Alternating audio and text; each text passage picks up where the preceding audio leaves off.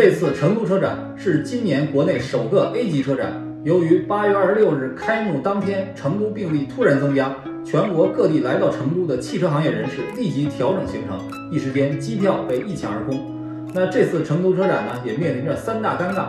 第一大尴尬是对于当地，成都现在正面临着严重的电荒。我看到晚间闹市区少见通明的灯火，公共场所内空调温度调高，显得闷热，而车展就是用电大户。疫情也存在着风险。开展当天，锦江区突然发现社会面疫情，组委会不得不紧急限制观展范围。但是对于当地来说，成都车展也是振兴经济的重要机遇。车展的广告牌上写着“享融城、促产业、稳经济、育未来”，这表明了一种急切的心态。显然，面对突发的情况，这一冒险可能得不偿失。第二大尴尬是对于车企和营销媒体圈的同仁们，马上要到金九银十的销售旺季了。上半年汽车行业受到疫情影响，营销节奏被打乱，成都车展这个重要机会不可错过，但又让人担心，大家只能是义无反顾的来到成都。第三，成都车展已经名副其实的成为新能源车展。前几届大车展，我们都说新能源车越来越占主流，然而这次成都车展各个展台上重磅亮相的基本都是新能源车型。虽然成都的电荒只是突发性的问题，但是对新能源车的热潮也有所警示。这个场景多少有点小荒诞。那我们在匆忙和慌乱中，也要看看趋势。首先，刚才说到新能源车在动力上的两条路线差异越来越明显。不考虑技术先进性与否，我们只是分为用和不用汽油，也就是把增程和混动放在一起。头部自主品牌越来越坚定地走混动路线。哈佛转型新能源，推出了哈佛 H 六的 DHT 和 DHT PHEV 版。坦克推出了混动越野车技术路线，坦克三百 HEV 和坦克五百 PHEV 亮相。捷途发布了昆仑智混技术平台，推出了三档混动。首款产品捷途大圣 iDM 亮相。比亚迪发布了中型混动 SUV 护卫舰零七，包括 DMI 与 DMP 两种插混系统。吉利呢推出了基于 CMA 架构的博越 L 雷神混动版。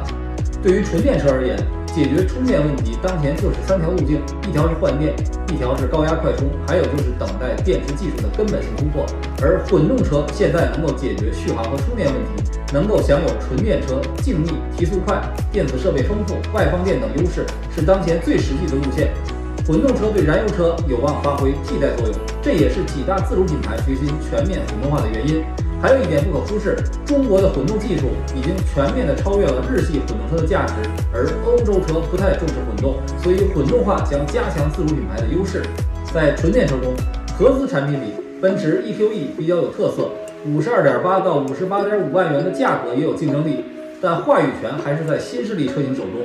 高和 HiFi Z 和沙龙机甲龙走另类路线，蔚来 ET 五恰好和宝马三系的中期改款车型形成了竞争。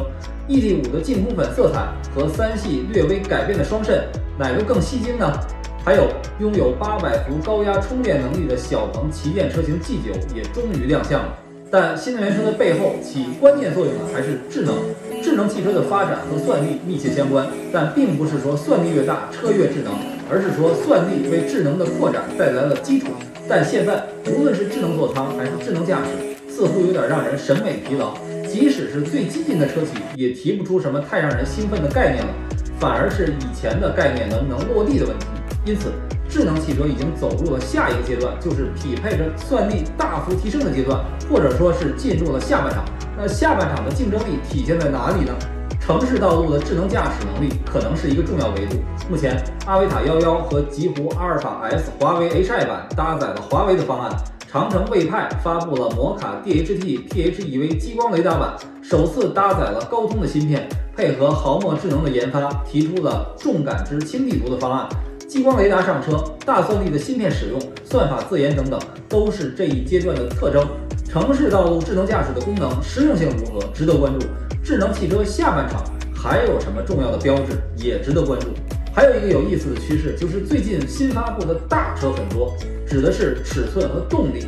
比如燃油车这边，林肯的领航员一号，车身长五点六六米；长城炮推出的山海炮皮卡和坦克五百同出一门；红旗的豪华 MPV HQ 九也正式亮相。